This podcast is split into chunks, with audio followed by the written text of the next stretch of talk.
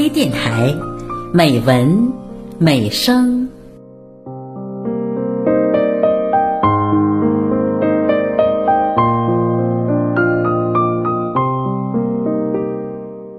亲爱的朋友，我是黄浦。今天的节目，我为您朗读短散文《三题》，作者吴云。吴云，中国散文学会会员，读者杂志签约作家，云文化工作室创始人。其家庭荣获首届全国书香之家称号。后期制作：威灵，请分享。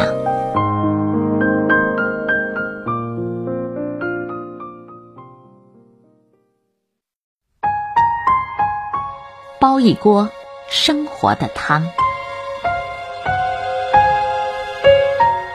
那年的冬季有些冷，我听着窗外呼啸的北风，望着大树被吹得东倒西歪的景象，爱上了在厨房煲汤的感觉。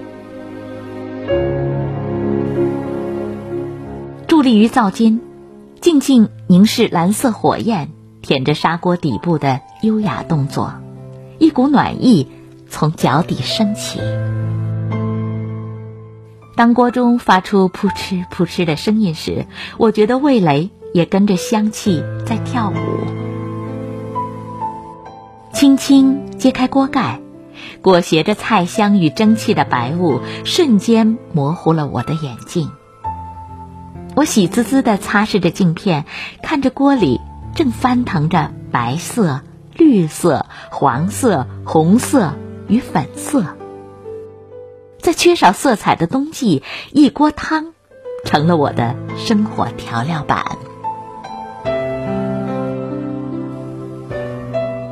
每当煲汤时，我习惯眺望楼下一条窄窄的路，那里变化着不同景色。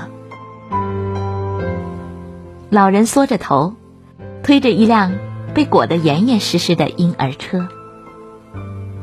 学生模样的，通常是蹦蹦跳跳的出现。中年妇女的手上往往拎了一袋袋刚从菜场买来的新鲜蔬菜，他们的脸上都洋溢着急切的神情，似乎在某个窗口正有一个人等着他们归去。在这条路上，有一道不变的风景。那是我先生回家吃饭的身影。有时，他吹着口哨，踩着脚踏车出现了；有时，他不停搓着手，小跑的来了。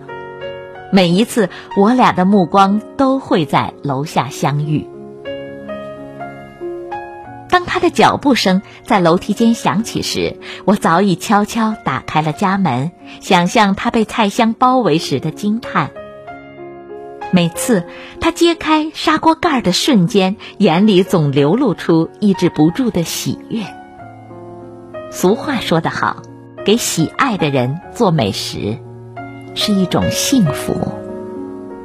当我们围坐热腾腾的砂锅时，我喜欢看他大口嚼菜的模样，那时我心飞扬。一锅又一锅的热汤。从灶间新鲜出炉，楼下继续变化着景色，也给我带来了一些惊喜。某天傍晚，窗台上站着一只好奇的喜鹊，它侧着头，静静地打量着我，仿佛在问：“我能来做客吗？”我顺手推开了窗，它却羞怯地飞走了。有时，父亲踩着单车给我送好吃的。汤锅中的食材不少是他送来的。望着父亲在风雨中送菜的熟悉背影，几滴热泪也悄悄掉进了汤中。用心煲汤的岁月，浓浓的爱在慢慢沸腾。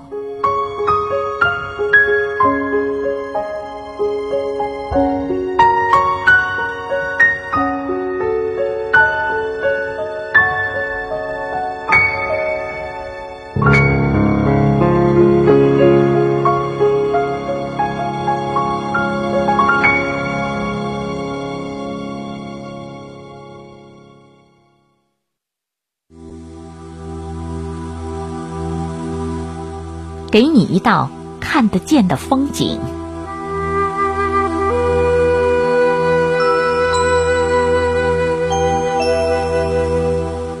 秋风来了，但在阳光下，日子还是挺暖洋洋的。近日在我们小区，我发现一位五旬左右的男人，总是勤快的晒毛豆。那些铺在地上绿色的毛豆，在阳光的轻拂下，渐渐羞红了脸。不久后，他们绿油油的身躯也变得黄灿灿了，成了我们熟知的。黄豆。那个时候，穿着蓝色帆布衣服的男人，我偶尔与其打过招呼。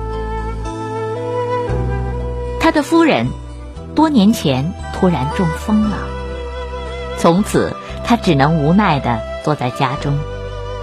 为了让他可以足不出户地感受四季风景，男人在一楼的空地里摆了不少花花草草。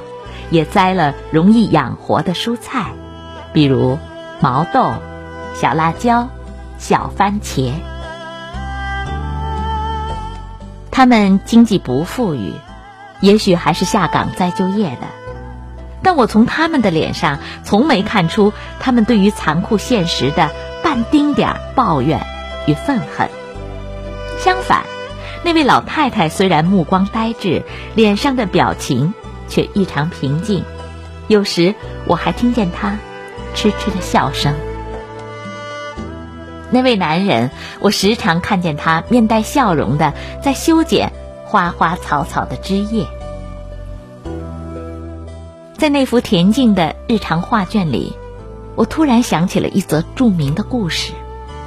为了给快去天堂的人一丝慰藉，有人在病房的白墙上画了两片。逼真的树叶我想，倘若在遍布医院的重症监护室里，也有两片永不凋零的树叶，是不是病人们不会只是干瞪眼的等候上天堂的那一天呢？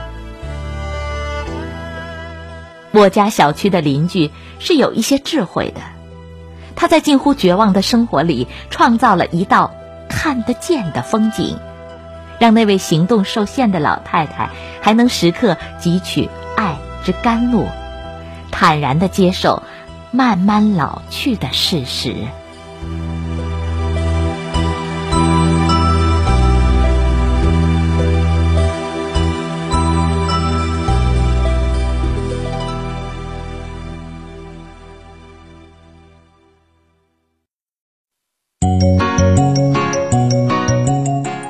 小狗乐乐，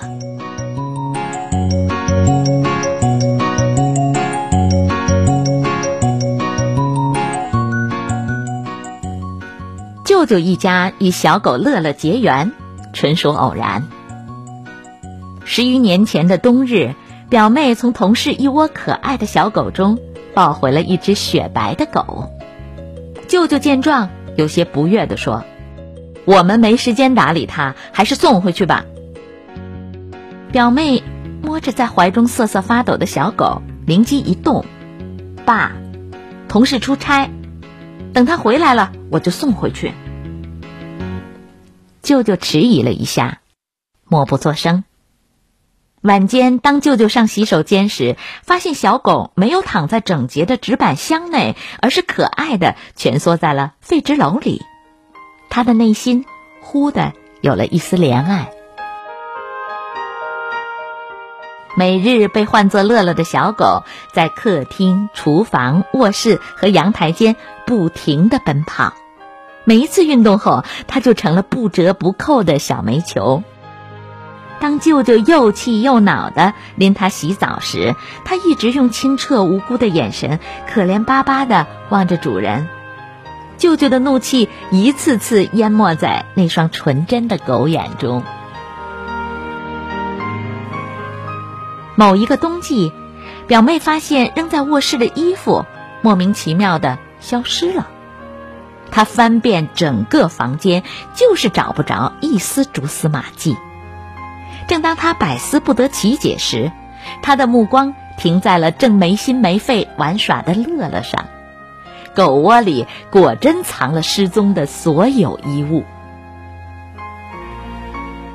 乐乐的可爱与忠诚，让舅舅渐渐把他视作了朋友。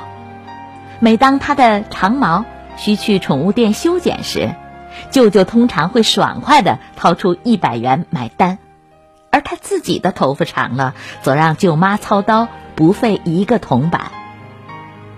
有一次，舅舅多喝了些酒，睡得很沉，鼾声如雷。乐乐一直紧张地守候在他的床边，任何人一靠近床，他就警觉地瞪眼示威。半晌后。当舅舅慢慢醒来时，他才呜呜的摇着尾巴，以示终于可以放心了。乐乐的快乐光阴，在摇着尾巴给舅舅送报纸，激动的四处找熊猫玩具，认真的守候喜爱的狗粮，还有趴着呼呼大睡中，流逝了。一晃十年光阴，它依旧是一只童男狗，因为每日舅舅在凌晨五点带它上街，哪有什么艳遇的机会？在一次乡村度假时，他终于嗅到了异性的气味，他含情脉脉地盯着山里的母狗，并小心翼翼地提防不远处公狗的虎视眈眈。时间似乎被凝固了。当舅舅的喊声在山野响起时，他才依依不舍地调转头，不知是否在惊叹逝去的初恋。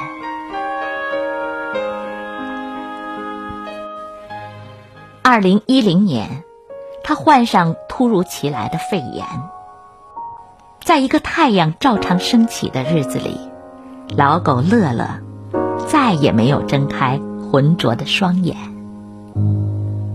舅舅一家含泪把他送去火葬场，把他的骨灰珍藏在了卧室里珍爱的青花瓷瓶中。